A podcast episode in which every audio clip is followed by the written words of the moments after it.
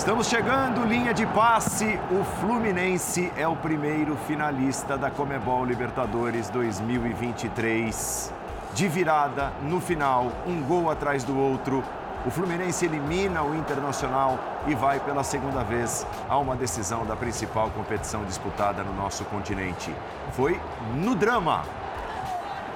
Imagens da comovente celebração de jogadores, comissão técnica, o técnico Fernando Diniz, teve ali uma fagulha, um princípio de confusão entre as comissões técnicas também. Repare aí nessas imagens. Até aí tudo bem, né? O cumprimento ali dos dois técnicos, do Cudê e do Fernando Diniz, a vibração do Cano, que mais uma vez foi protagonista, emoção demais a classificação do Flusão.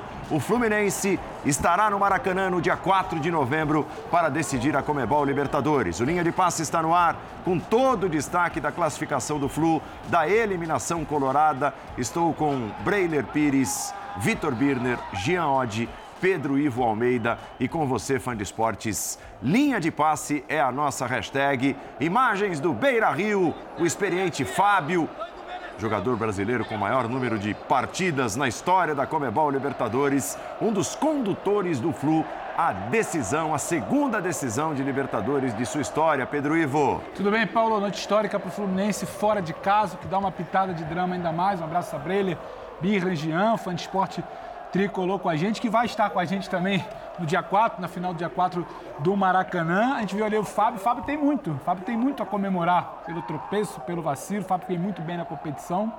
O Fábio tem muito a comemorar a eficiência desse time. Teve problemas no jogo de ida, teve problemas no jogo de volta, sofreu no primeiro tempo, mas teve eficiência. Marca de cano, talvez um dos grandes nomes dessa Libertadores até aqui. O Fluminense precisou de um passe dele para o gol de John Kennedy e uma finalização dele por uma virada que parecia até improvável. O Fluminense parecia que já estava satisfeito depois de tudo que sofreu nos dois confrontos, conseguir levar para os pênaltis. Mas tem isso. A jornada heróica tem dessas coisas imprevisíveis, gol aos 81, aos 86, né, aos 87 ali também. A gente tem muito para falar dessa classificação. As imagens são bonitas, são bonitas pelo festejo fora de casa, pela lamentação de uma torcida que tentou até onde deu carregar o Inter ali no colo, desde antes do jogo, uma festa muito bonita, o primeiro tempo muito, muito, muito interessante do Inter, perto ali, quase de uma perfeição. Mas no segundo tempo, quando o jogo se desenhava, onde você não pode falhar, falhou o Ener Valência, difícil não citar, não personificar ali, não ser muito pontual nesses dois lances. Não falhou o Fluminense, não falhou o Cano. Duas histórias muito bonitas, poderiam estar na final. Uma história um pouco mais longa, talvez, quem foi muito bem também na primeira fase irregular muitas vezes, mas eficiente no mata-mata para estar tá na sonhada final para os tricolores do Maracanã dia 4. Paulo. Tudo bem, Jean? Bem-vindo. Tudo bom, Paulo? Boa noite para você, boa noite para os companheiros. Bom, primeiro é, é preciso dizer que confrontos, que semifinais, né? Que 180 minutos de futebol. A variação durante os confrontos, as mudanças de contexto dos jogos foram realmente duas grandes semifinais Acho que poderia ter avançado qualquer uma das duas equipes pelo que aconteceu nos dois jogos, mas esse Fluminense tem muitos méritos. O Fernando Diniz, mais uma vez, tem muitos méritos pela diferença do que aconteceu no primeiro e no segundo tempo. E, para ser breve, como é tênue a linha entre ser herói e ser vilão no futebol. Porque Nossa. dois jogadores entram em campo com a possibilidade de serem grandes heróis da partida, o Fábio e o Ener Valência. Aí o Fábio falha, né? Tropeça ali no, no, primeiro gol do jogo, no gol do Internacional. E não que fosse virar um vilão, mas certamente seria um destaque negativo da partida se o jogo termina 1 a 0 para o Inter. Muito bem, logo depois ele já faz uma grande defesa como costuma fazer, depois faz outras. E o Ener Valência, que tinha ajudado demais a colocar o Inter na semifinal, acaba perdendo um gol especialmente, né? mais do que um até, mas um especialmente, que, que pode ter sido e provavelmente foi determinante para a belíssima classificação do Fluminense, com destaque para a entrada do John Kennedy. Mas repito, que grandes jogos, que grandes semifinais fizeram Fluminense Internacional. Com todos os requintes de um mata-mata de Libertadores no melhor dos sentidos, né, Vitor Birner? Bem-vindo. Obrigado, Paulo. Boa noite a você, ao Breiler, ao Jean, ao Pedro, aos fãs e aos fãs do esporte. Quando você fala de requintes, já pegando, você deixou a bola pingando, requintes de crueldade, Sim. requintes de uma alegria inesquecível para uma torcida, de tristeza que não vai ser apagada de outra, porque todo torcedor do Inter vai se lembrar para sempre desse jogo.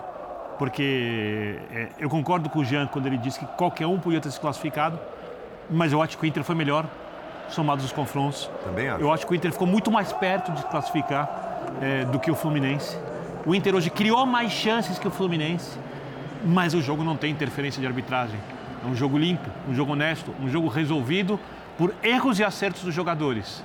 E o melhor jogador, para mim, de todos que estiveram em campo, sai como vilão, o Valência. E o artilheiro, quase infalível, o Cano, sai como herói. Isso era previsível, se tivesse chances.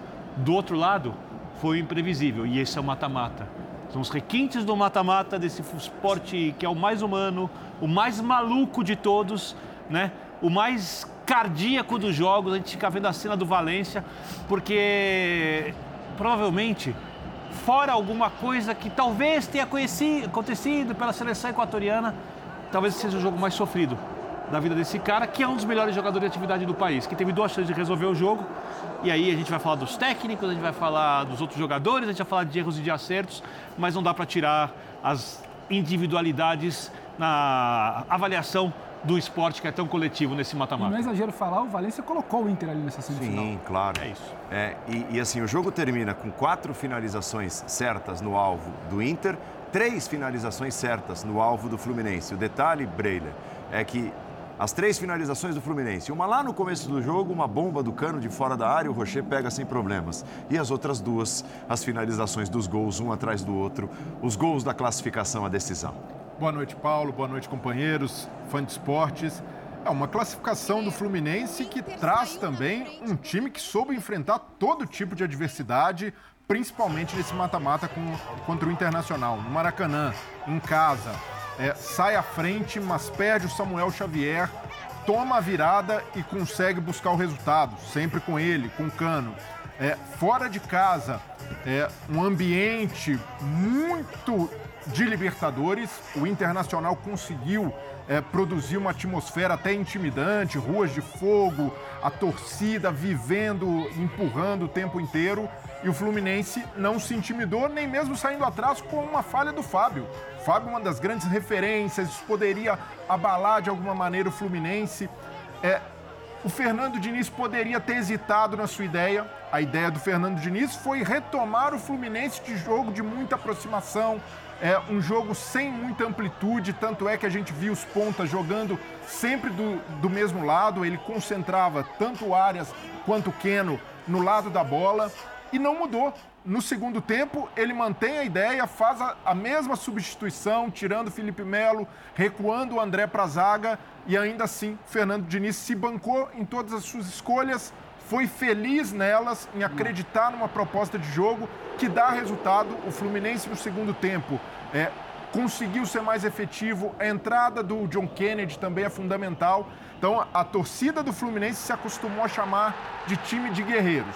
De fato, o Fluminense contra o Internacional foi um time de guerreiro, mas também foi um time que jogou bola. Então hoje a gente tem um Fluminense que é cascudo sim, Fluminense que eliminou um tricampeão da América, vencendo no Paraguai, vencendo o Olímpia lá e eliminou um bicampeão, o Internacional, também fora de casa. Era o grande calcanhar de Aquiles desse time, jogar como visitante e na Libertadores o Fluminense cresceu no momento certo e soube também mostrar que consegue jogar sem a sua torcida, mas uma torcida que estava presente. Os 5 mil tricolores no Beira Rio empurraram, até mesmo no primeiro tempo, quando o Fluminense parecia tá desnorteado, o jogo não encaixava. A gente percebia o, torcedor do Fluminense tentando empurrar, tentando passar uma mensagem de incentivo, de que acreditava nesse time e o fato de ter acreditado até o final recompensou o melhor futebol da América. O Paulo- O melhor futebol da América está na final da Libertadores. E só, e só porque você toca muito, muito em requinte, né?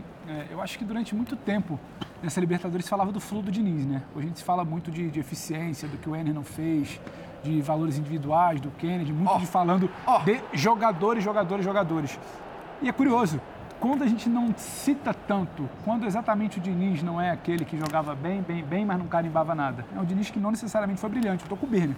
Eu acho que no cômputo geral ali, de quem apresentou, executou, não só a eficiência, claro que a eficiência é colocada no final. Coletivamente, o Inter foi coletivamente foi superior em muitos Mas isso é momentos. relevante agora. Eu Sim, concordo mas o que, o que eu acho da- da- do, do requinte, do tempero, para contar essa história que vai ser contada durante muitos anos, é que o Diniz, muitas vezes superior coletivamente, oferecendo muito do que a gente queria ver, não carimbava, não avançava, não ganhava, Não ia para grandes decisões. E hoje, quando você vai precisar se debruçar sobre o que o Diniz não conseguiu fazer no Maracanã e teve que corrigir, e não conseguiu fazer, e foi muitas vezes engolido pelo Cudê no início e teve que corrigir no segundo, e hoje o Diniz vai ao seu grande teste A entrada do Ione Gonzalez. a final da Libertadores. A final da uma Libertadores. Então, até isso eu acho que dá o tal do requinte, o tal do Um molho tempero, que a gente vai falar, um molho né? especial Ah, para contar essa história de um confronto que já era gigante desde o primeiro minuto no Maracanã e desde o pré-jogo que a gente falava. Esse xadrez, esse tabuleiro de Cudê e Diniz vai ser interessantíssimo.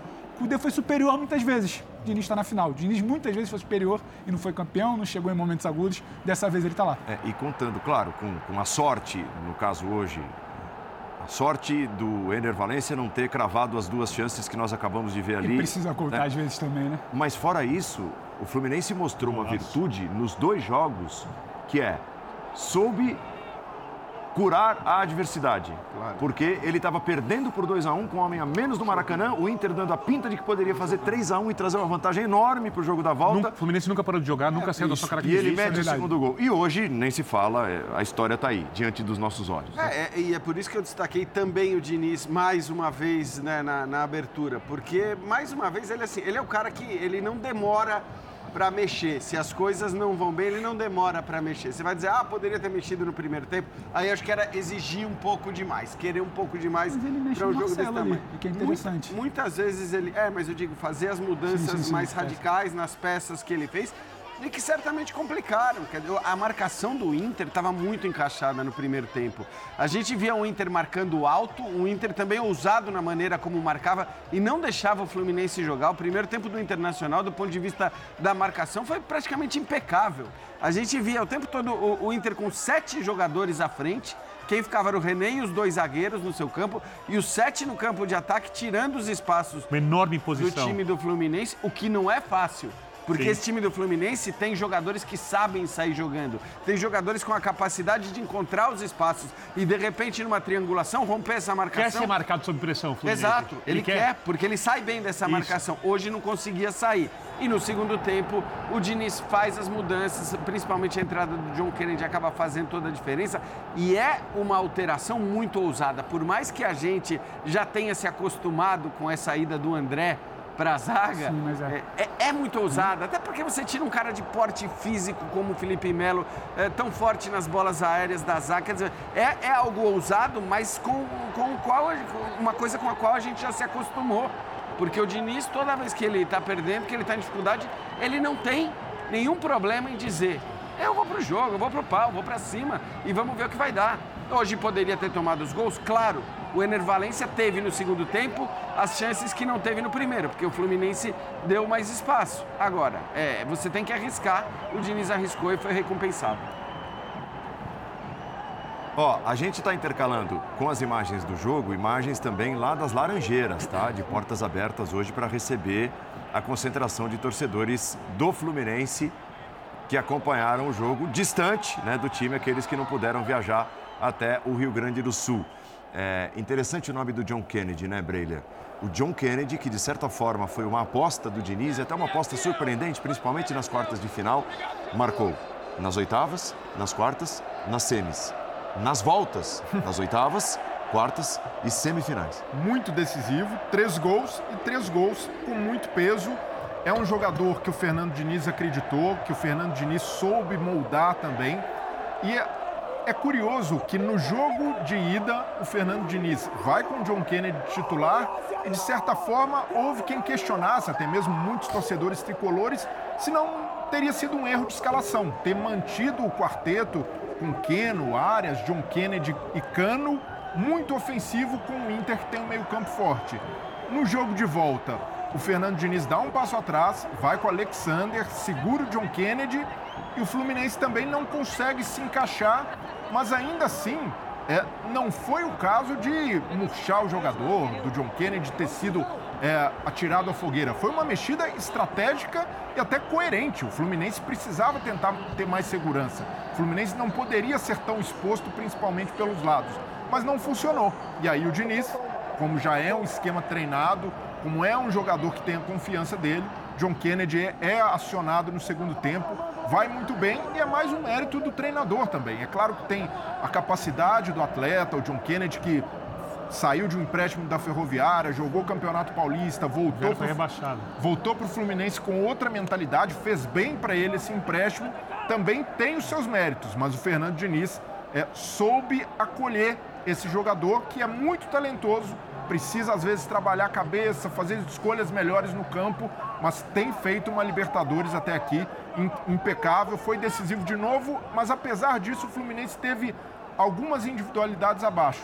Paulo Henrique Ganso, mais uma vez, não faz uma grande temporada, mas jogou muito abaixo no Beira-Rio. Paulo errou demais, teve até a bola. E no Maracanã, eu acho.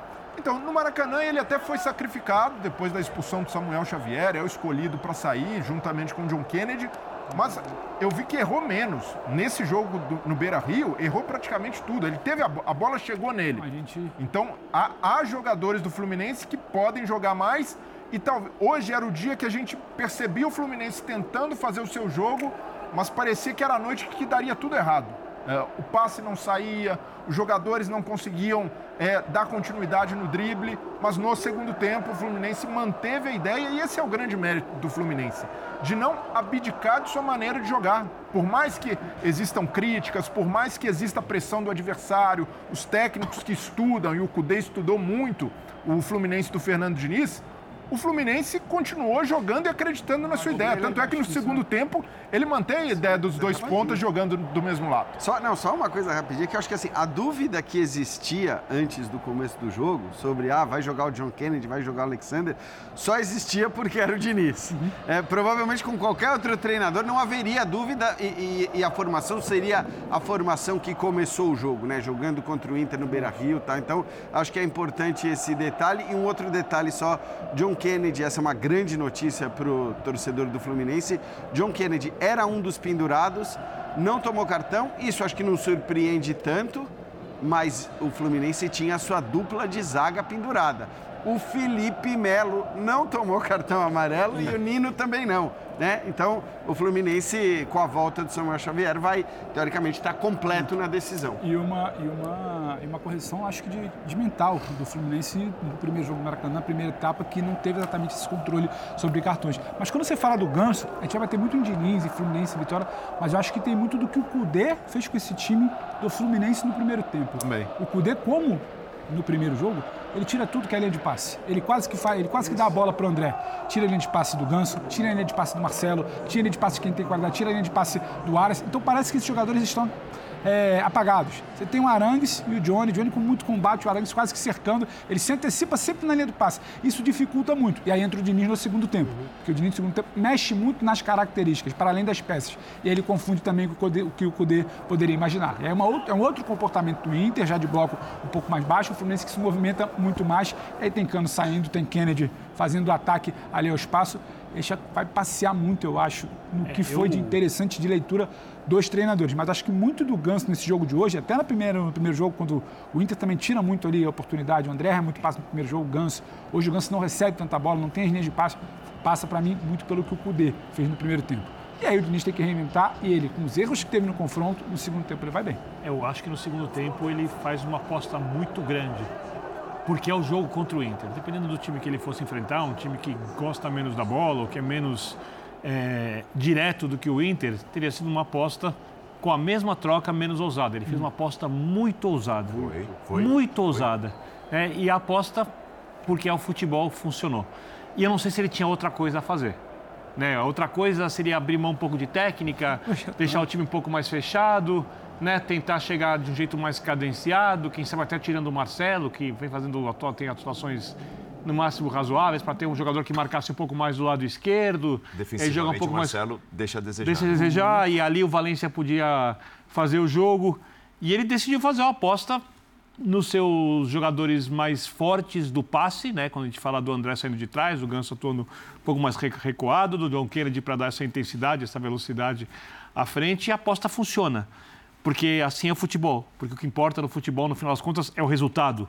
Né? Porque é, o Fluminense chutou duas vezes em gol no segundo tempo. O Fluminense foi letal. E não é estranho, porque o Fluminense tem Cano, que é um jogador extremamente... Eu, eu, eu, eu tava vendo a reação do Cano no pós-jogo e na hora do gol, eu não me lembro de uma reação dele tão emocionado como eu vi hoje. Mas é, um chorando. é muito diferente. Não, mas tem até um vídeo que viraliza sim. no pré-jogo. Ele passa com uma serenidade, o pessoal brinca, ele saindo do hotel. Parece que ele estava indo assim, para comprar assim, uma água no assim, mercadinho assim, do lado do hotel. Vale só. Vale... Sim, eu tô com o Birner. A vibração ali do pós-jogo, pela figura que é. um é. jogador claro de 35 que, claro anos. É comemoração histórica, é um jogador de 15 anos. Um jogador de 35 anos. Mas eu tô com isso. É um jogador de 35 anos. Jogadores de 35 anos geralmente são mais experientes. A reação do Fábio. Outro Nossa. jogador muito rodado, outro jogador muito experiente. Como se estivesse chegando a primeira vez na Libertadores, porque o Inter impôs muita dificuldade e porque essa aposta do Diniz, repito, era o que ele podia fazer. Então não é uma crítica ao técnico, é um elogio. Deu certo. É, o Inter vai demorar muito para digerir esse resultado. Porque o Valência teve quatro chances, duas claríssimas de gol no segundo tempo. O Valência sozinho teve mais chances que o Fluminense inteiro. Porque o Inter, nesse momento, eu discordo do Breiler quando ele fala que o melhor futebol da América chegou à decisão. Para mim, o Inter joga mais que o Fluminense nesse momento.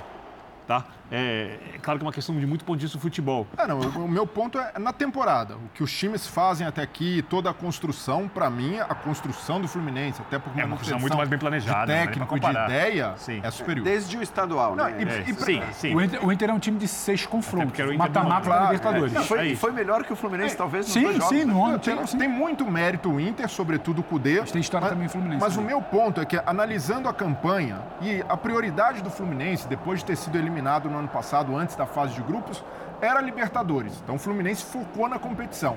Mas nenhum clube no futebol brasileiro, e aí na América do Sul, protagonizou tantos bons espetáculos como o Fluminense nessa temporada.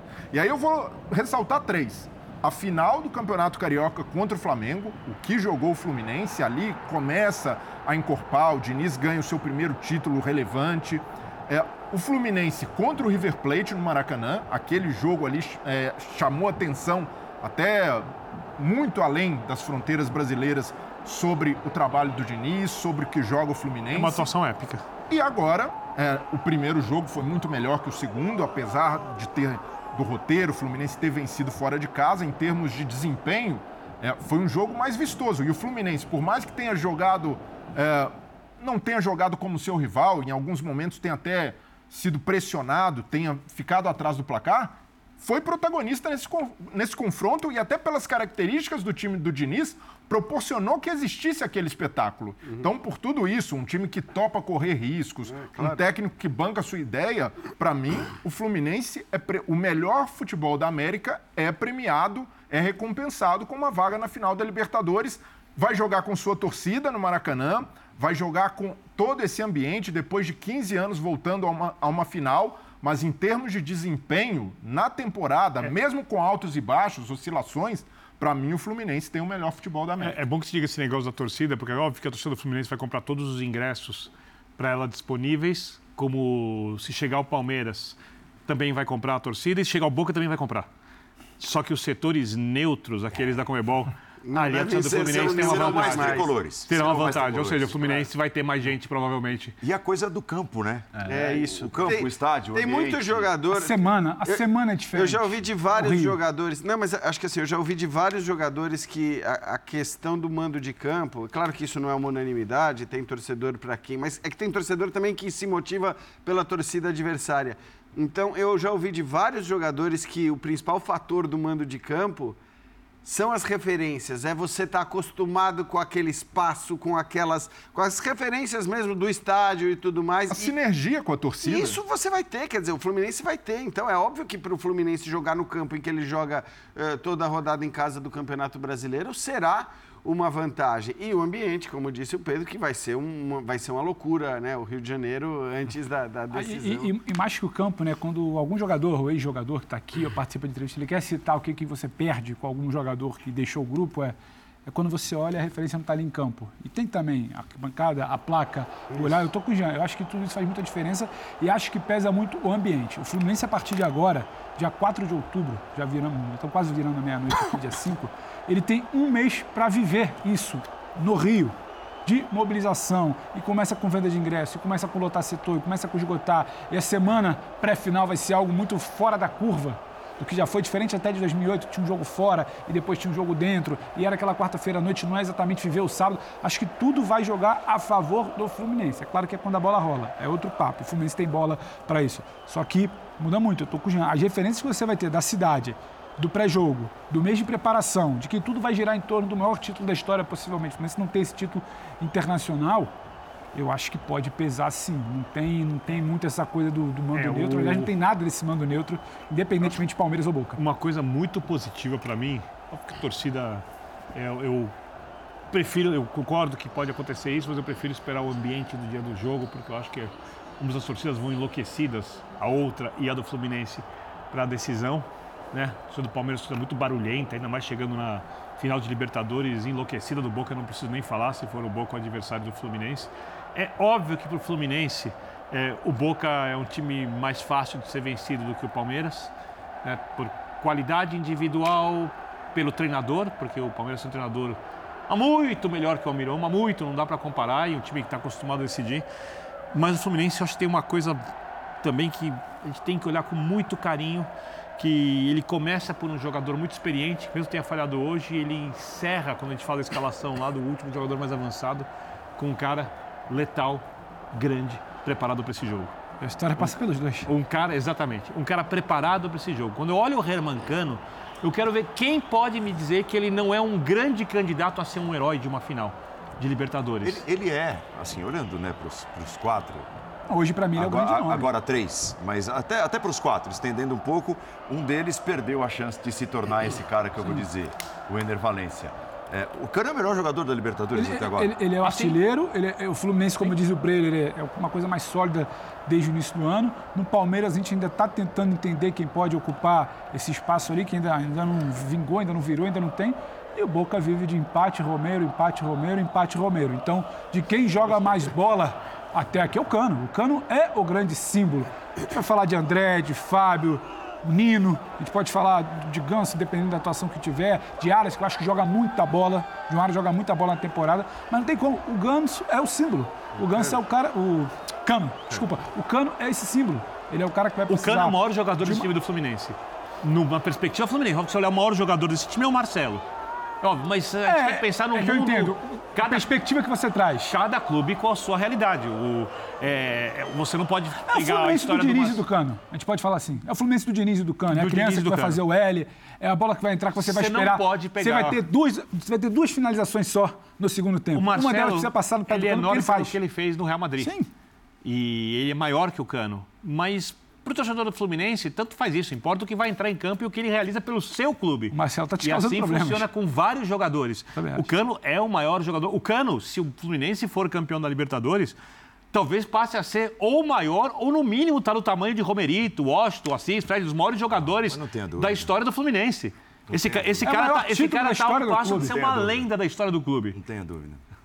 É, nós temos, inclusive, Palavras de Herman Cano. Vamos lá, logo depois da classificação heróica. Muito graças a ele. Gol teu na Libertadores, artilheiro. Como é que é participar de mais um gol, fazendo história e levando o Fluminense para a final?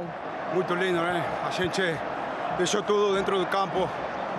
Brigamos contra um rival muito bom. A gente estava um abaixo no marcador. A gente não deixou de acreditar nunca é um time de guerreiro mesmo. Então, estamos muito felizes de poder passar essa final. A gente aproveitou a situação do gol. É, y gracias a Dios conseguimos, conseguimos hacer y conseguimos pasar a final. As mudanças ali no segundo tempo pelo Diniz foram fundamentais nessa virada de jogo? Sí, porque a gente precisaba otro ar para poder buscar más o, o marcador. Então, no segundo tempo jogamos melhor e aí conseguimos poder fazer goles. E, e, pintava esse duelo de dois grandes goleadores, porque o Inter justamente apresenta o Ender Valência quando apresenta como uma das grandes contratações do futebol sul-americano no ano de 2023 e olhando até para anos recentes e, e é recebido com toda a pompa e, e, e, e conduz o Internacional é, é a essa situação. Acho que isso é importante. Mas né? hoje ele foi um vilão, mas com V maiúsculo. Ele deve estar sentindo muito olha, mal É inacreditável essa chance. A segunda, ainda tudo bem. É. Ele é obrigado a conduzir a bola. Chegou inteiro, frente a frente com o goleiro, com o gol ali, canto direito, canto esquerdo. E é muito pelo que a gente espera dele. É, olha lá, qualidade é, que ele tem. Muito, é muito por aquele que ele consegue fazer. Essa finalização. É, é inacreditável que um jogador desse nível tenha perdido os dois gols que perdeu. Tinha perdido no Maracanã tem, também. Tem o lance que ele é. conduz e vai cara a cara com o Fábio, que o zagueiro, acho que é o Nini, se eu não me engano. É. Que o Nini faz o corte. E aí o cano do outro lado sobra. É inacreditável. Assim, é uma história para o futebol. Né? É incrível. Os dois atacantes badalados, o Cano já há algum tempo no Fluminense, é, tem todo o carinho, todo o respeito, é venerado pela torcida já. E do outro lado, o cara que chegou para fazer a diferença. Eu Hoje acabou diria... fazendo a diferença negativamente. É, muito eu, louco. Eu te diria que até mesmo se o Cano tivesse feito hoje o papel do Enervalência pelo Fluminense, a torcida continuaria idolatrando o Cano, continuaria respeitando por tudo que ele já fez pelo Fluminense. Agora, é óbvio que um jogo como o de hoje que um feito como o dessas duas semifinais é especial. E a própria comemoração do Cano, como o Biner ressaltou, eu acho que escancara isso. É, é muito grande, o feito é muito grande, né? O, o que ele tem jogado nessa Libertadores é, é de um tamanho enorme. Então, assim, claro que ele é o cara mais decisivo, mas o Fluminense, como todo, tem um conjunto muito forte também, né? Eu acho que Sim foi um, um, conjunto que acabou crescendo coletivamente e ganhando estofo à medida que a temporada ia passando. E acho até curioso, porque assim, muito se fala do jogo contra o River Plate, porque, claro, você mete 5 a 1 no River Plate, mas eu gosto de lembrar que o próprio Diniz diz que aquele placar contra o River Plate foi um tanto quanto exagerado.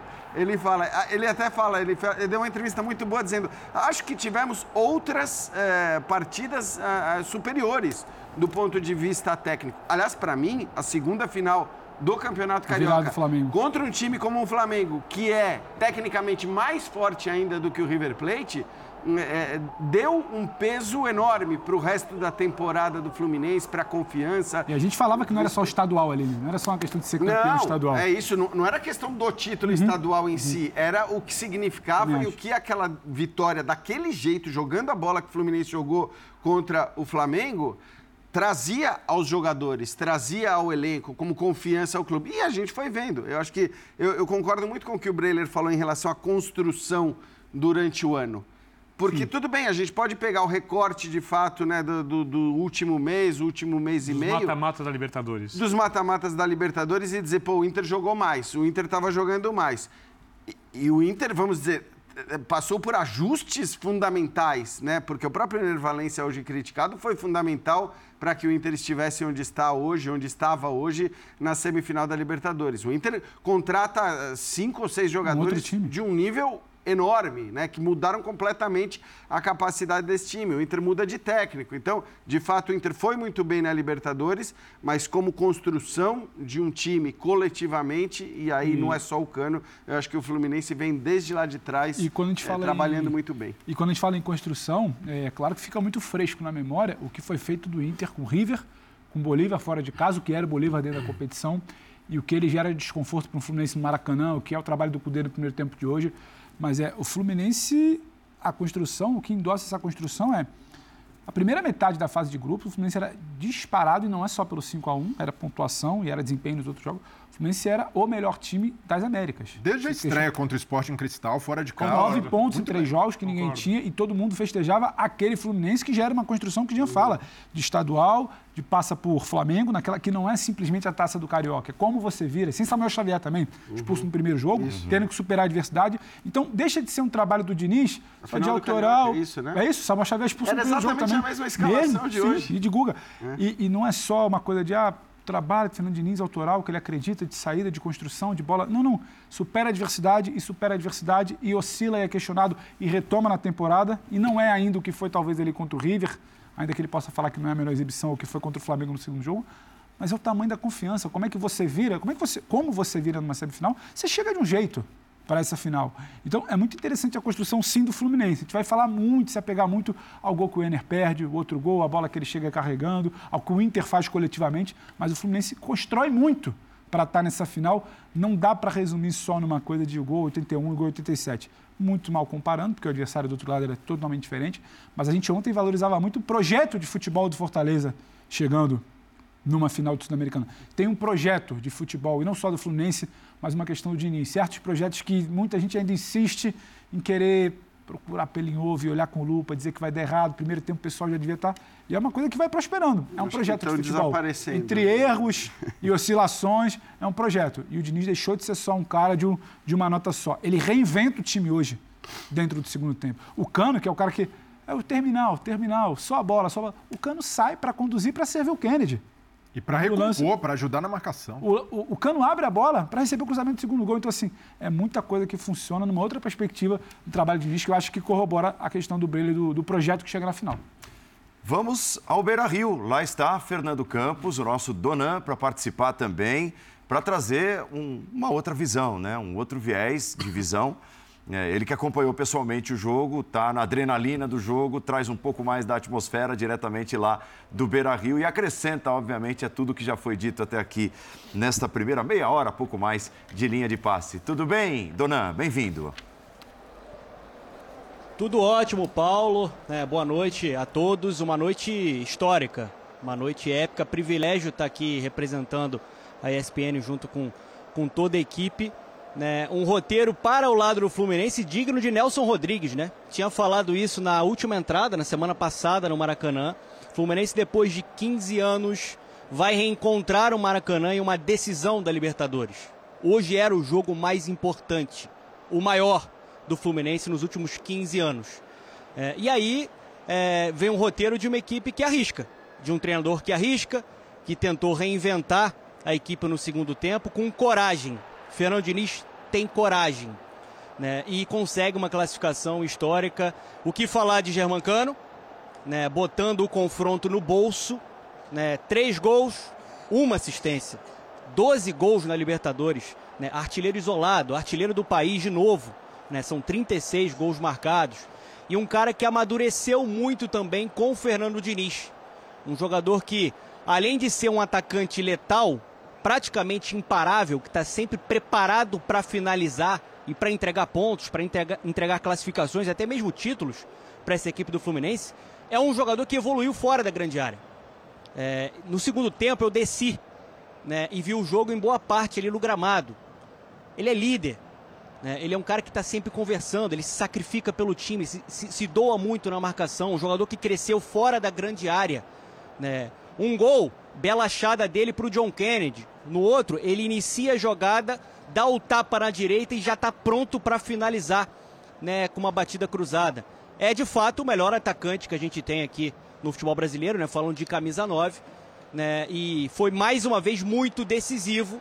Lembrando, Diniz teve a coragem e a leitura de colocar o John Kennedy no segundo tempo. Esse garoto sempre foi muito talentoso, Paulo, desde os tempos da base. Ele é diferente, ele tem personalidade, ele tem muita qualidade. E agora está com a cabeça no lugar. Voltou para o Fluminense para ser um herói. Para muitos até improvável nessa campanha espetacular do Fluminense na Libertadores. Vinha sendo importante. Hoje o Diniz tenta controlar um pouquinho mais o meio-campo com a entrada do Ale- do Alexander, que não fez um bom jogo, do Ganso também, que fez um jogo abaixo. Mas no segundo tempo você precisava de um time mais agudo.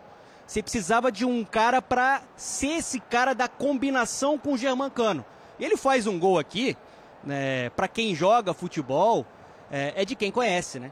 É, ele tá. Ali é o único recurso que ele tinha né, na finalização, bota por, por cima e, e acaba recolocando o Fluminense no páreo. Para a gente bater um pouco, um, um pouco mais de papo, o que eu posso falar é mais ou menos o roteiro que a gente viu no Maracanã, no último linha que eu participei. O Inter teve a oportunidade de girar a faca. O Inter teve a oportunidade de matar o jogo no Maracanã, quando teve um homem a mais com a expulsão do Samuel Xavier e caiu muito de produção no segundo tempo. E hoje aqui no Beira Rio. Fez um primeiro tempo impecável, taticamente. Não deixou o Fluminense jogar. Criou boas oportunidades, uma blitz frenética, pressionando, neutralizando o Fluminense, controlando absolutamente a partida na parte tática. Mas no segundo tempo você foi vendo é, o, o Inter perdendo a confiança, o Inter caindo fisicamente, recuando, desperdiçando oportunidades claríssimas com o Enervalência, uma de cabeça e outra né, naquela cara a cara que ele, que ele foi com o Fábio. E num jogo dessa dimensão, você tem que matar o seu adversário. Ainda mais se do outro lado tem um Fluminense de Fernando Diniz. Tem um projeto, um trabalho bem estruturado, maduro, de 2022 para cá. O Fluminense joga muito futebol desde a última temporada. Tanto que hoje a gente está falando aqui de Fernando Diniz na final da Libertadores e técnico da seleção brasileira. Paulo. É, interessante é que assim, é, o Fluminense muda a cara do jogo depois das alterações do Diniz e o Internacional leva os gols depois de duas alterações processadas pelo Cudê. Tudo bem, o Arangues é um cara que não aguenta mais os 90 minutos uhum. e sai e, e, e, entra o Bruno Henrique. Quase. Ele é o maestro do meio de campo, né? Por é. tudo que representa, pelo, pelo carinho que tem o torcedor Aliás, tem uma hora que ele tem um problema físico ali, e agora eu não me lembro quem é o jogador do Inter, que fala, não, não, não, não, não segura, segura. Fica aí. Não muda, não muda. E, não a, muda. e a saída do Maurício, né? A, a troca do Maurício também, que sai né? Quem que entrou no... O Depena, o Depena. O Depena entrou no lugar dele. Aí tudo bem, porque são jogadores assim, mais ou menos da mesma característica, mas acontece que o Fluminense consegue a reação depois dessas trocas. Então, já tinha acontecido isso no Maracanã, Paulo. O, o, o Cudê, quando mexeu no Inter, deu espaço para o Fluminense pressionar mesmo com um jogador a menos. Então, é, eu exalto o que o Cudê fez, ele foi contratado para isso, para levar o Inter a final da Libertadores, não conseguiu, mas resgatou a confiança do clube. Mas ainda assim é muito pouco tempo para dominar as ações, para ter o conhecimento inteiro do elenco, para tirar o melhor dos jogadores. Então, Mas ele... você acha que foi isso que faltou para resolver o jogo? É um recorte pequeno. Não, eu, não eu, eu, entendo que ele, te... ele foi muito competente, o Ener Valência desperdiçou oportunidades, mas ainda assim eu consigo enxergar muitas coisas boas que o Fluminense fez, até mesmo eh, no primeiro tempo, que foi abaixo, mas era um Fluminense que mantinha a bola, mesmo no campo defensivo, Sim. tentando atrair o Inter para um lado, tentando fazer esse jogo concentrado. E o Inter teve sim muitas linhas muito próximas, teve uma estratégia bem definida, mas em algum momento também faltou mais escape. A gente não viu o Inter contra-atacando é que, o tempo é que, inteiro. É, sabe o que eu discordo de você só um pouquinho, Brenner? Eu Primeiro, eu acho que o jogo foi de nível muito alto. Sim, muito, equipes. muito. Muito alto, muito alto. Assim, então, o, o, um dos melhores confrontos que a gente teve quando a gente fala de duelos de, de volta das últimas Sim, Libertadores, não pesa, dessa. Pesadíssimo. Muito, muito, nível muito alto. É, eu não acho coletivamente as questões tenham sido decisivas ou as principais, porque eu acho que ambos os times foram muito bem cada qual dentro da sua característica. Sim. Eu acho que o Inter se impôs mais. Eu acho que a resolução do jogo, o resultado tem a ver com individualidades. É. E eu sou um cara que é, gosto muito mais do jogo coletivo, eu nunca desprezo as individualidades. Eu acho o coletivo mais importante, falo disso há muitos anos no futebol. Só que eu não consigo olhar para o jogo coletivo do Fluminense e achar que ele foi o principal aspecto. As escolhas do técnico, perfeito, não tem como, não tem como questionar porque o John Kennedy entra, faz um golaço, porque a finalização que ele faz ali não é para qualquer um. Né? É, as mudanças todas no segundo tempo tornaram o time mais agudo do jeito direto do que era possível. Só que no final mas, das contas. Mas para mim, no, o ponto decisivo a favor do Diniz é que nos momentos de adversidade o Diniz teve mais repertório, o que a, eu não meço a competência dos técnicos por isso, mas pelo tempo de trabalho eu que acho, o Diniz eu tem, acho que as mudanças, pela capacidade. Eu acho que as mudanças, eu não acho exatamente que as mudanças do Cudê colocaram o Fluminense no jogo. Quem colocou o Fluminense no, no jogo do segundo tempo foi o trabalho do Diniz. O que ele tenta, o que ele inverte, o que ele propõe. E o Cudê, dentro do que ele podia, o Jean lembra bem, o, Arag, o Jean o Paulo lembra, o Arag não aguenta os 90 minutos. dentro do que ele podia, ele foi defendendo, ele foi suportando e ele espetou. Se a bola do Ener entra, a escapada que o Ener vai carregando, carregando o Nino, tira. Depois a bola que ele tem. Se aquilo ali entra 2 a 0 com, a proposta quer, do que quer, era. Um exemplo? Era, era um, era um baita de um projeto bem executado. Eu não acho que é só o Cudê trazendo o Inter Não, e não, não pro jogo. crucifico. Para mim, o Cudê foi muito bem. Foi um jogo É, bem jogado. Então, eu acho que assim, o Cudê foi muito bem, porque, primeiro, é muito difícil fazer o que o Cudê fez no primeiro Claro. tempo. Tirar a bola do Fluminense, impedir que o Fluminense saísse jogando do jeito que o Internacional impediu no primeiro tempo, é muito mais difícil e tem muito mais mérito do técnico nisso do que demérito nas substituições dele. As substituições dele, para mim, são até meio óbvias, quer dizer, porque uma é uma questão física, a outra ele poderia ter mantido o time, vamos dizer, mais ofensivo? Poderia, mas também não fazia tanto sentido. Mas no aí momento- é outro No ponto. momento em que ele faz... Do outro lado, não tem um treinador que não faz substituições óbvias, porque já conhece o grupo há mais tempo, tem Não, uma filosofia eu ma- sei, melhor assimilada. Embora eu vá te dizer, Breno, porque aí também não tem jeito. Nenhum, nenhum, nenhum técnico, por melhor que ele seja e por mais surpreendente que ele seja, é capaz de surpreender todo o jogo. Sim. Porque até mesmo as substituições, eu estou elogiando o Diniz desde que começou o programa, mas até mesmo as substituições surpreendentes do Diniz já não são mais surpreendentes. programadas. Quer dizer, a gente já sabe que a, por André mais, vai baixar. por mais O André vai maluco que back. pareça, É. sai- sair o Felipe Melo para entrar o John Kennedy, que parece uma maluquice sem tamanho, é, a gente já sabe que isso pode acontecer. Ele fazia em outros clubes Que ele volta com o André e ele coloca o John Kennedy lá e Surpresa e hoje foi o Ione 4-4-2. Gonzalez. Então, assim, pra mim, tem muito Jean. mais mérito do Diniz do que demérito do Cudê nessa, nessa virada do Fluminense. Fala, Fernandão. Não, só para pegar a carona no que o Jean tá falando, né? O Diniz é um cara inquieto. Ele arrisca. Ele tenta encontrar soluções. E eu valorizo muito isso. Ele é um cara. Não é um cara pragmático. Você já sabe que quando o Fluminense precisa jogar, precisa do resultado, ele vai puxar o André para jogar como zagueiro para iniciar a jogada. Ele compõe ali. Né? E mais uma vez ele faz isso, coloca o Martinelli para tentar ganhar um pouco mais na parte física no meio-campo. Né? Em vários momentos o Keno estava fechando como lateral esquerdo aqui. O Marcelo virou meia. O Marcelo virando um meia no Fluminense. Né? Tanto que ele que dá o machado em um dos gols do Fluminense ali por dentro. Então, assim, o Fluminense tem uma filosofia, tem uma ideia e tem uma maturidade de trabalho. Eu até acho que o Internacional, se a gente for pensar friamente no jogo, esquece o resultado, esquece a classificação. Eu acho até que o Inter foi mais consciente, em alguns momentos foi superior ao Fluminense no confronto. No primeiro tempo no Maracanã, principalmente quando estava 11 contra 11, e no primeiro tempo hoje aqui que foi impecável. A gente via nitidamente um time preparado para tirar a linha de passe e a aproximação e associação do Fluminense. Johnny, partidaça, um cara que foi elevado pelo Cudê. Arangues, muito bem no meio campo. Alan Patrick, jogando mais, jogando demais. Um cara que simplifica, que conecta as peças, que deu mais uma assistência hoje com a camisa do Colorado. Mas o, o Fernando Diniz, ele tem a coragem, ele tem um DNA ofensivo, ele tem um trabalho autoral, a troca de posição, tentando repertório, tentando criar né, uma brecha dentro da- da- da- do sistema defensivo adversário. E ele fez as modificações necessárias para tentar buscar o resultado. Né? E acabou dando certo. Né? É, nitidamente você vê que o time tem a paciência. E com essa paciência de ter a posse de bola, de empurrando o adversário para o seu campo defensivo, ele acaba encontrando as brechas. Ele acaba cansando o adversário. E aí, né, entrou em ação Germancano, John Kennedy e, e Fernando Diniz. É, eu concordo com o Donan sobre essa questão da paciência, porque isso tem muito a ver com confiança. E é óbvio que um time bem treinado, com método, que sabe o que deseja fazer, ele repete isso e vai tentando, insistindo, insistindo, insistindo, insistindo.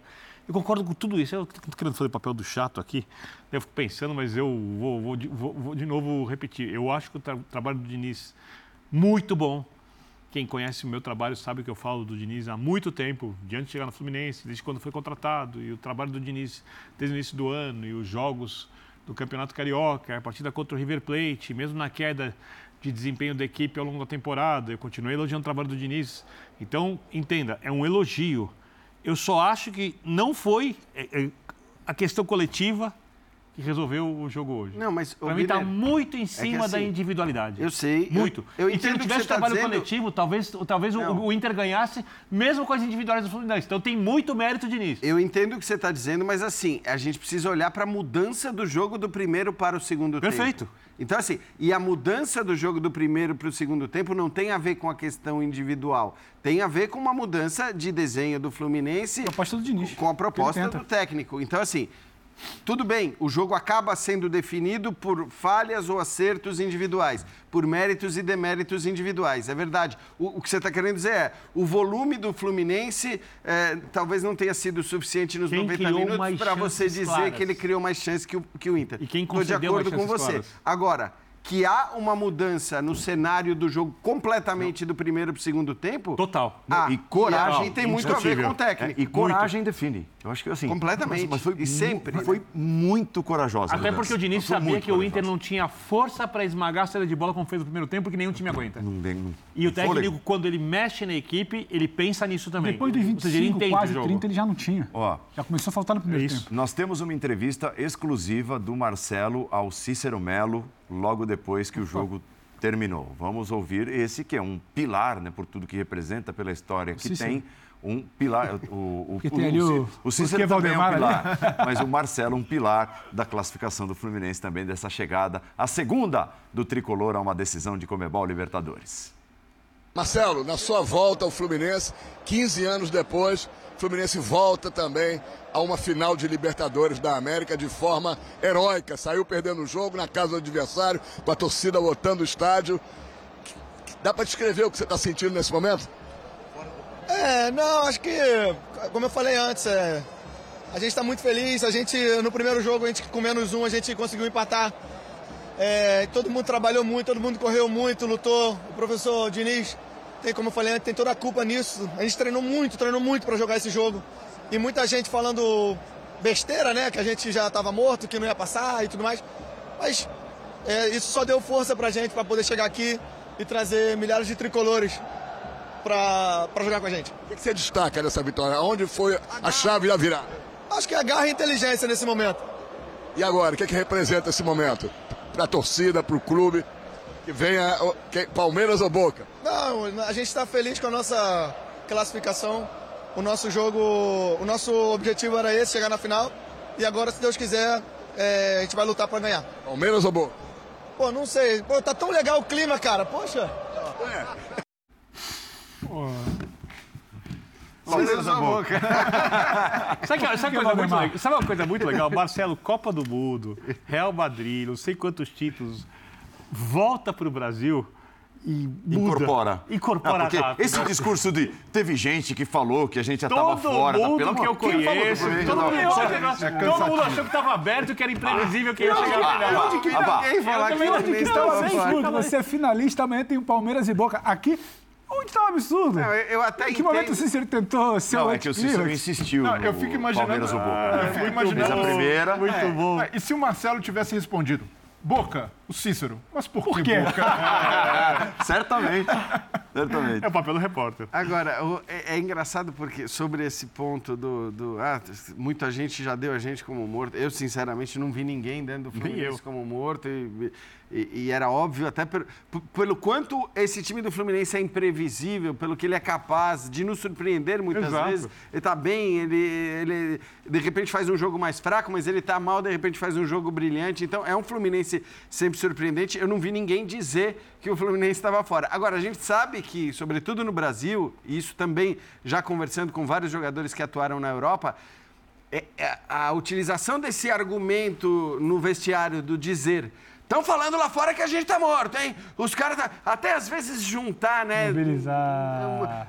Editar vídeos de pessoas, às vezes que, você sabe, estão falando pra, olha o que pra tão- cinco ou seis peito, olha o que pessoas. tão falando de Exato. você. Eu vou- eu vou- Isso tem um efeito nos caras, só E me pega, surpreende Pega. justamente Ô, o Jean, seu Marcelo eu vou, ele trazer eu vou isso voltar, pro- só uma, só uma pro- coisa, eu vou voltar para nossas conversas aqui, você vai lembrar disso muito bem, porque a gente discutiu isso algumas vezes aqui e a gente concordava. Lá para março, começo do ano, abril, eh, quando os candidatos ao título da Libertadores eram Flamengo, Palmeiras e talvez River. Uhum. Esses eram os três grandes candidatos. a gente via o Fluminense jogando, a gente falava, ninguém que olha o Fluminense jogando pode olhar para essa equipe e descartá-lo como Descartar. campeão da América. Nós falamos isso aqui inúmeras vezes. É. Março, A- Até abril, porque o Fluminense entra atrás. na Libertadores depois do campeonato estadual, né? Assim, né? Da- do, do feito. Lá atrás. Contra o Flamengo, Ou seja, ninguém duvidava do Fluminense. Exato, Fala- nem lá fala, dona- atrás. Fala, Nem lá dona. atrás. Desculpa, dona. Não, que isso. Só para reforçar, né, nessa semana o Cudê deu, deu uma declaração que o Internacional era o patinho feio da Libertadores. E não, não existia esse olhar para o Fluminense, esse É argentina. Pelo contrário. Né, pelo contrário, né? É, ele, ele sabe trabalhar também Claro. o, o ambiente, mas o Fluminense, durante a competição, ele foi colocado em várias oportunidades como o melhor futebol da competição. É de fato um dos melhores trabalhos né, no futebol sul-americano. O Fluminense não começa a jogar muito futebol em 2023, desde a última temporada. Quando o Fernando Diniz assumiu. Esse time já tinha sido elevado com a filosofia de jogo dele, com a proposta de jogo dele. E agora você tem uma maturidade. Né? Em quantas oportunidades né, uma equipe do Fernando Diniz controlou né, um adversário durante os 90 minutos, ou num confronto de 180 minutos, e acabou sendo eliminado. Então acho que também tem uma maturidade, sim, do Diniz. É, eu acho que o time dele nunca defendeu tão bem. Ele cresceu muito nessa temporada. Né? E tem né, aquilo que a gente estava falando, que é a, que é a coragem. É, o Fluminense merece estar nessa final da Libertadores. Né? Pelo que jogou também durante a competição. Mostrou desempenho, mostrou repertório. E acho até que quando sai o confronto, o Fluminense era encarado como favorito. Porque é um trabalho de longo prazo, né? Um, de, de mais longo prazo, que você estava de 2022 para cá. O Internacional tem uma virada de chave com um ótimo mercado que fez. Né, no meio do ano e também com a chegada do Tchatcho Kudê. É, é isso que permitia ao Cudê, de repente, dizer que o Inter era o patinho feio, porque é, o olhar é, atento e otimista em relação ao Internacional, ele surge muito mais recentemente do que o olhar atento e otimista para o Fluminense. Mas é engraçado, eu estava pensando aqui, como essa questão do discurso que você leva para motivar ou para não motivar depende muito também do contexto, né? Quer dizer, o- porque também tem certos casos que você não vai eh, levar. Ó, estão dizendo que a gente está morto. Se, sei lá, o Guardiola não vai falar isso pro, pro elenco do Manchester City. Se Contra o eles- Leipzig. por é, exatamente. Não vai, não, vai, não vai colar. Por mais que você leve esse discurso, não vai colar. Mas eu tô lembrando do Voivoda. ah, O que ele disse ontem, depois de eliminar o Corinthians, que ele, para o vestiário do, do Fortaleza, para os seus jogadores, ele disse que o discurso foi o seguinte: olha.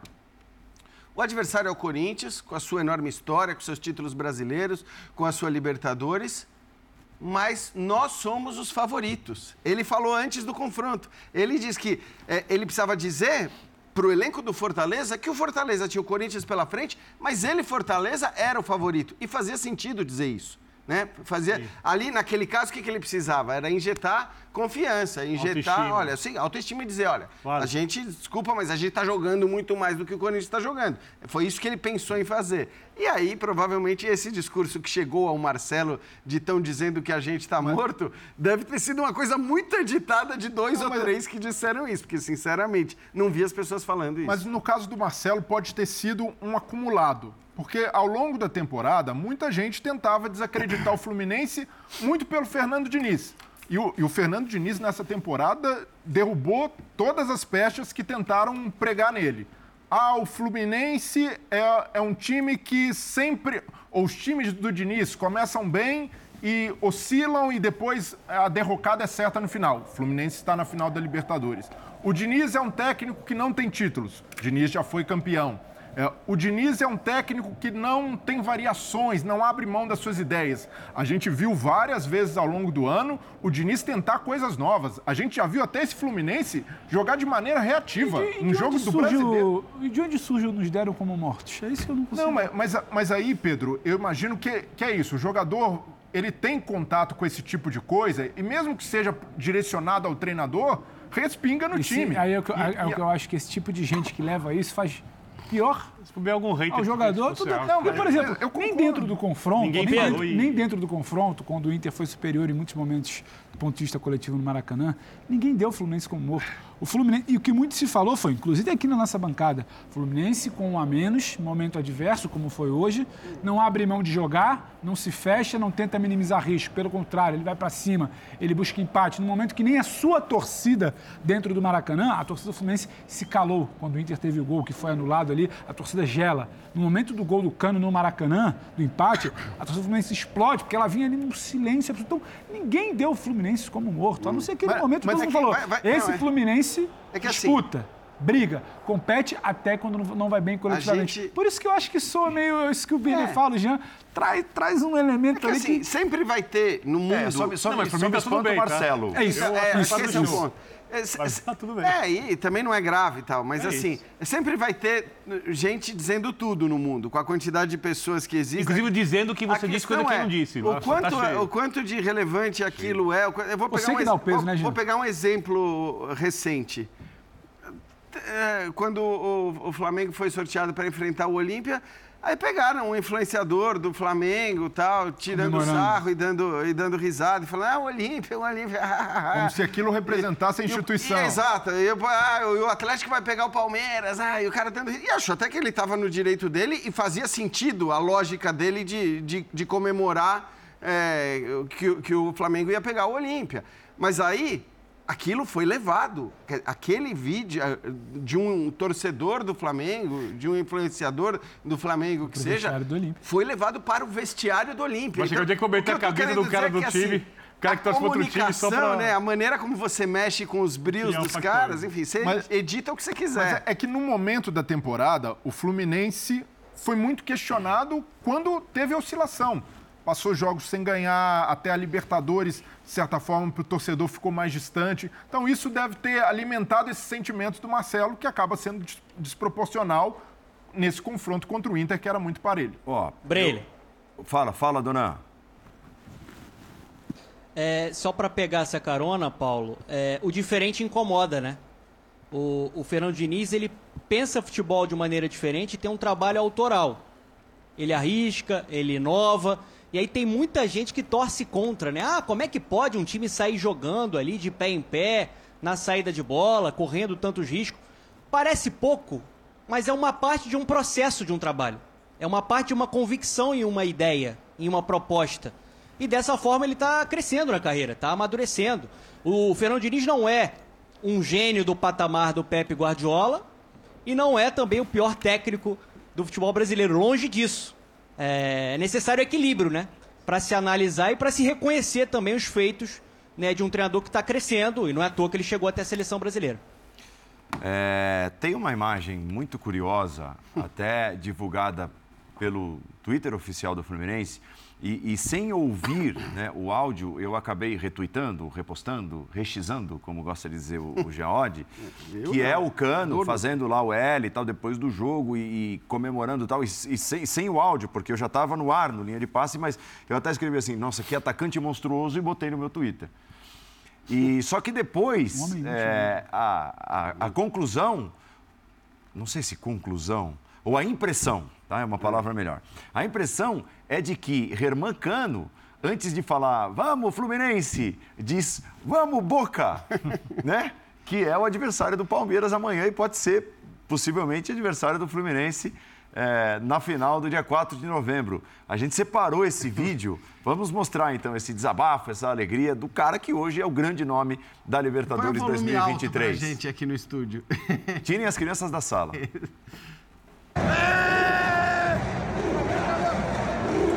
¡Vamos, caralho! ¡Estamos en la final, caralho!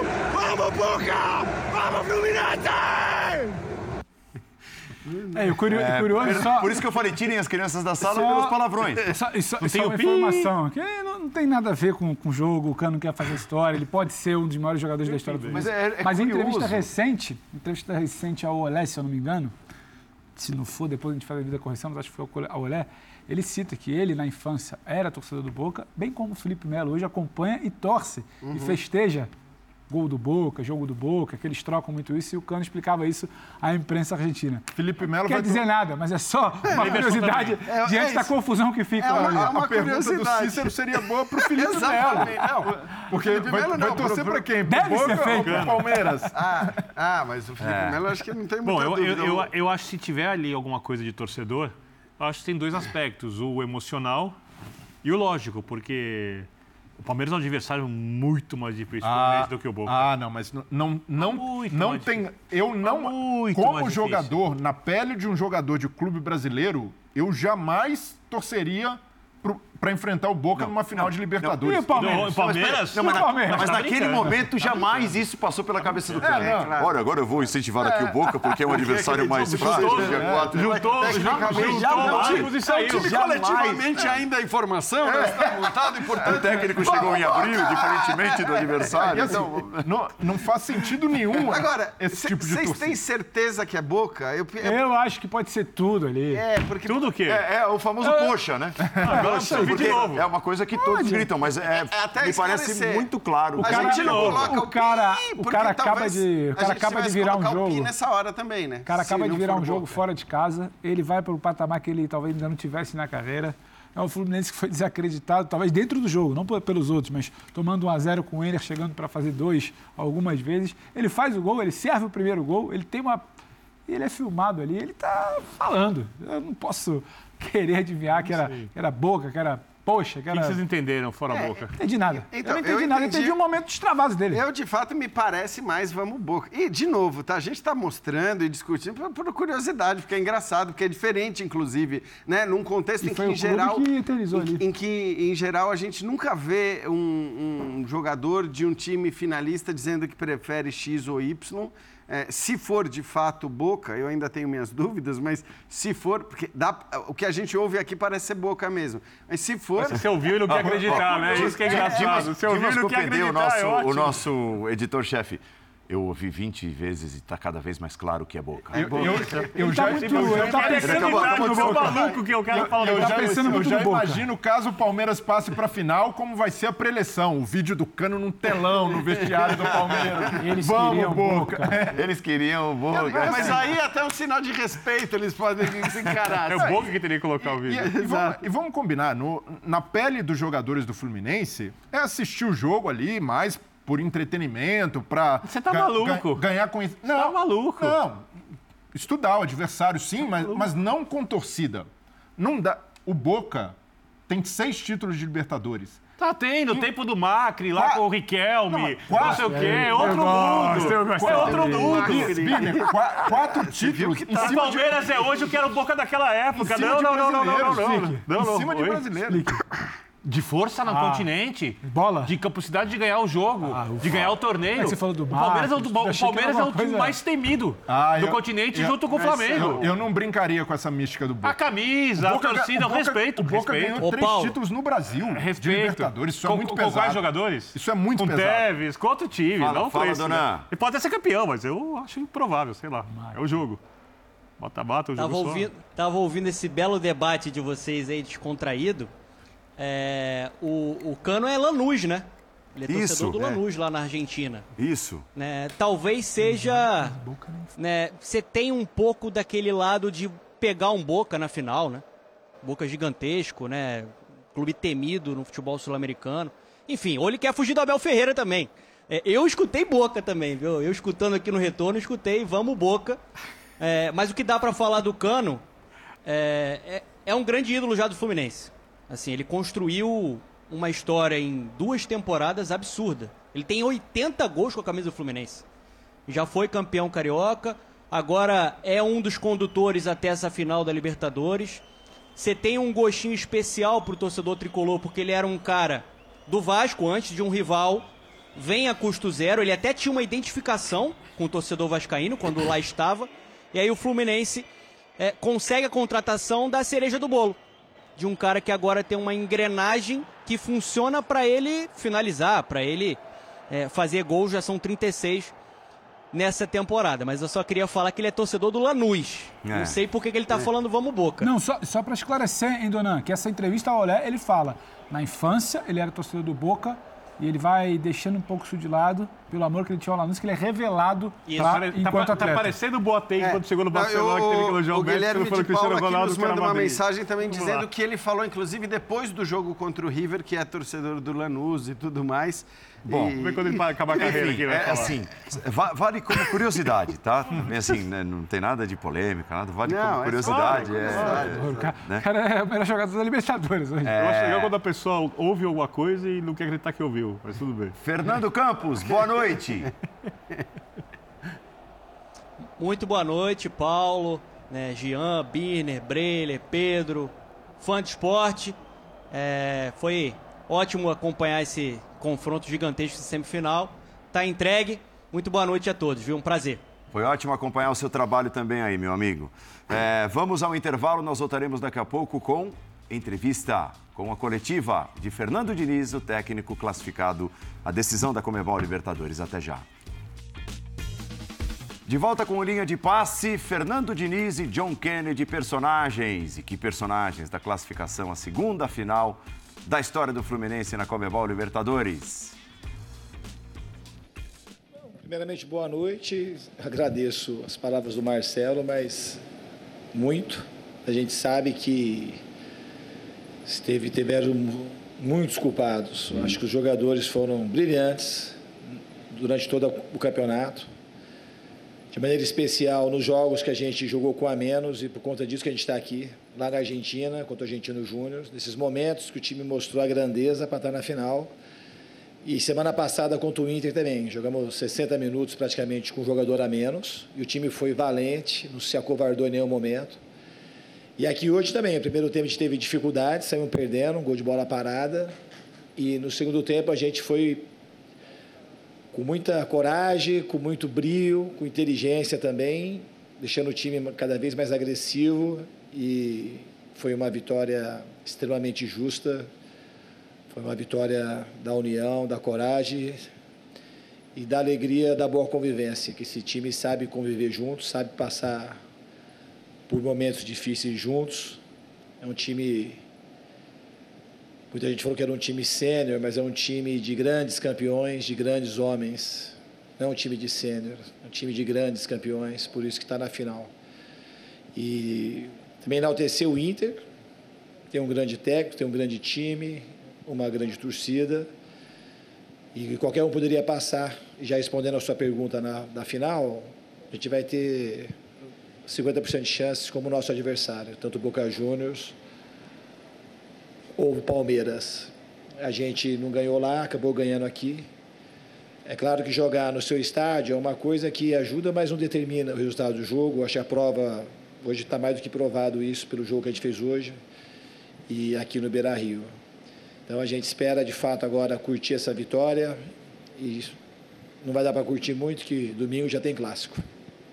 É, boa noite, Carlos Gil da TV Globo. Boa noite, John. Boa noite, Diniz. Parabéns aos dois pela vitória, pela classificação.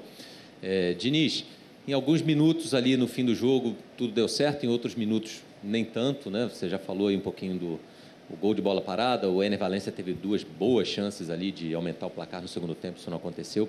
Se costuma dizer que na derrota se aprende, mas a vitória também pode ensinar. Então eu queria saber de você o que que esses minutos que o Fluminense não foi tão bem, talvez todo o primeiro tempo e parte do segundo, o que que se tira de lição é, para a partida final, que é uma partida única, partida decisiva, embora seja no Maracanã com 50 a 50 de torcida, enfim, é uma característica diferente, né? Pode, sua pergunta é muito boa, mas exige uma racionalidade para um momento desse um pouco difícil. Eu, eu vou enaltecer o merecimento do time. Claramente nós tivemos muitos erros aqui. Talvez erramos mais do que no Maracanã e vencemos o jogo. Mas, sobretudo, existe um componente emocional que o time foi extremamente merecedor dessa vitória. Mas muito merecedor. A gente muito audacioso, a gente se arriscou o tempo todo, a gente jogou para cima e mais audacioso, a gente foi no Maracanã jogando com a menos e marcando alto quase que o tempo todo. Então essa vaga é uma vaga extremamente merecida. Obviamente que os erros táticos e técnicos a gente vai corrigir, e hoje a gente errou até mais do que devia.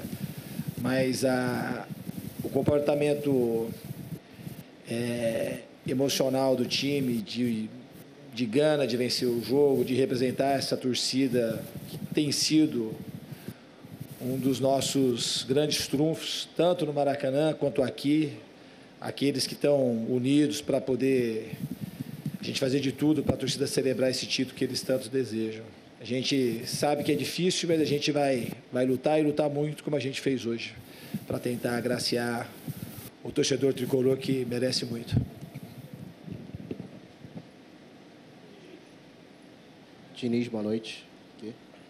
Minha pergunta é sobre esse cara que está do seu lado, sobre o John Kennedy, que você falasse um pouco sobre sua análise sobre a atuação do John Kennedy nesse jogo de volta. E minha pergunta para o John, qual é a sensação de fazer um gol e uma assistência na semifinal de Libertadores? É, boa noite.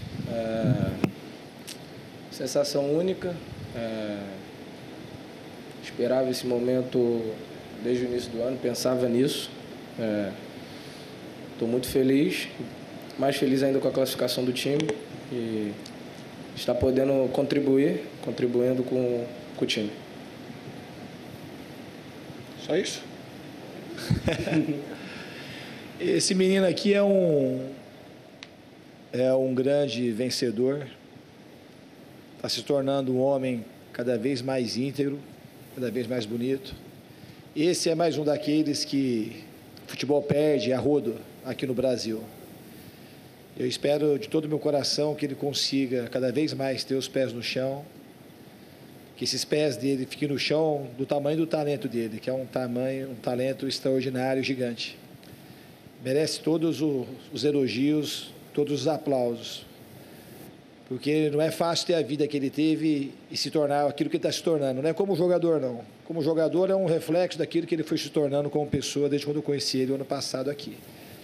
Então, esse menino aqui, ele vale ouro e a gente torce, a gente vai estar sempre do lado, mesmo se a gente um dia a gente estiver distante, torcendo para que ele, ele consiga dar continuidade nesse, nesse momento que ele está se encontrando cada vez mais consigo mesmo, se tornando, para muito além de um jogador decisivo, como ele foi hoje, hoje extremamente talentoso, um homem, um homem de bem.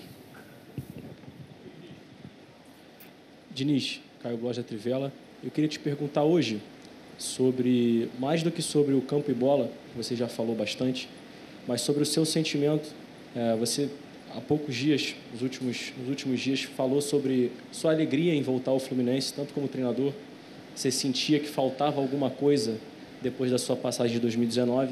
E eu queria que você falasse sobre o sentimento que você está agora, se você já sente que o dever está cumprido, se já está realizando os sonhos que você imaginava é, nesse retorno.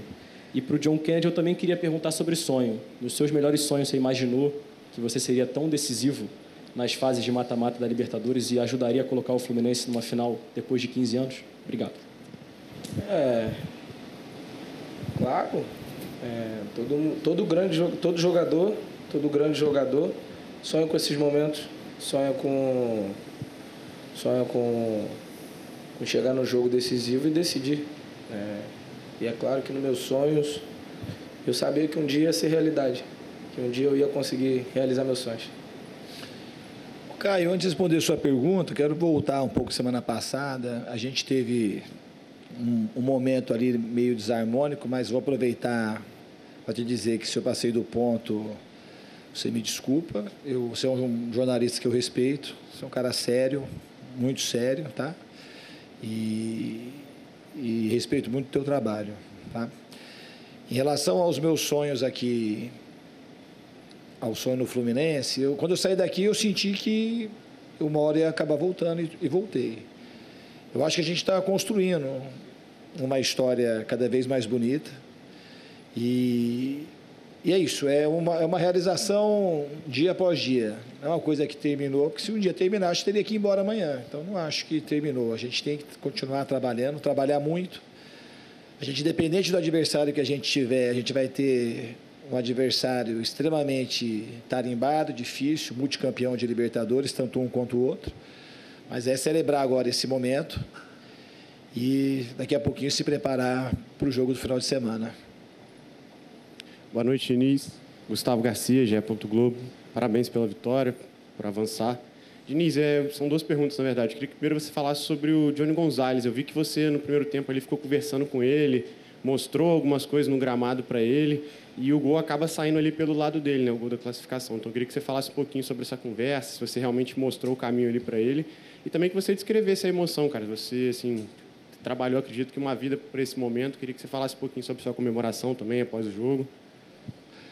Ah, em relação ao Ione, eu, eu chamei já no primeiro tempo, que eu achei que poderia a gente não fazer o gol, não empatar, e que eu poderia usar ele, o time ia ficar mais exposto, que ele ia ter, acabar tendo uma função de melhorar o ataque, de alguma forma também não deixar o time desguarnecido. Então foi isso que eu fui meio que falando para ele, ele acabou entrando mais ou menos na condição que a gente estava prevendo acabou sendo muito importante. É um jogador que a gente teve aqui em 2019, foi uma contratação meio sugêneres, porque eu que liguei para ele, porque eu tinha visto um jogo da final da Sul-Americana entre Júnior Barranquilla e Atlético Paranaense.